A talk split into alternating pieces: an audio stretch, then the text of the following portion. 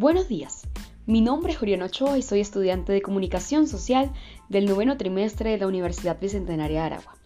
Hoy estaremos conversando sobre un tema realmente interesante, la semiótica según la visión de Charles Peirce.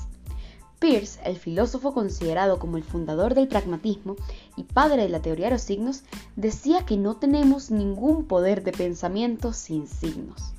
Su visión nos dice que un signo es un objeto, fenómeno o acción que por naturaleza sustituye a otro y por ende crea en la mente de las personas un signo más desarrollado.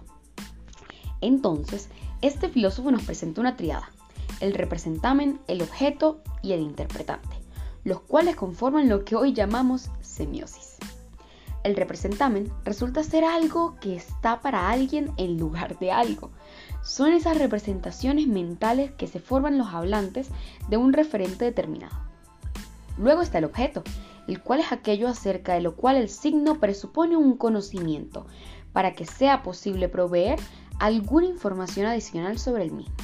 Y por último se encuentra el interpretante, el cual es aquel que relaciona, se relaciona con los conocimientos y saberes comunes de una cultura o persona determinada. Se trata de otro signo que, Ahora es el signo que el representante produce en la mente de la persona. Ahora, cada una de las aristas de esta triada tienen tres diferentes tipos. En el representamen encontramos las variantes de un cual y signo, el cual es una cualidad que funciona como signo, por ejemplo la tristeza. También encontramos el sin signo, que es una cosa espaciotemporal específica o evento que funciona como un signo, por ejemplo, una palabra en un libro. Y por último encontramos el legisigno, es decir, un signo convencionalizado, por ejemplo, una contraseña. Ahora, en base al objeto, el signo es icono, índice o símbolo. Es icono si el signo se parece al objeto. Es índice si el signo realmente se ve afectado por el objeto. Y es símbolo cuando se refiere a su objeto en virtud de una ley.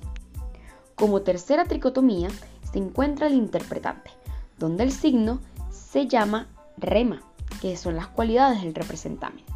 También se puede llamar decisigno, que funciona como una proposición lógica.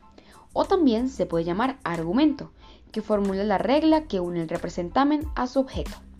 Por último, con todo lo anterior aprendido se forman las semióticas particulares las cuales son las combinaciones de todos los tipos de triada explicados anteriormente, formando así tres categorías, la icónica, la indicial y la simbólica. Si desean ahondar más en este tema, visiten nuestro video en YouTube, La semiótica de Charles Peirce por Oriano Ochoa.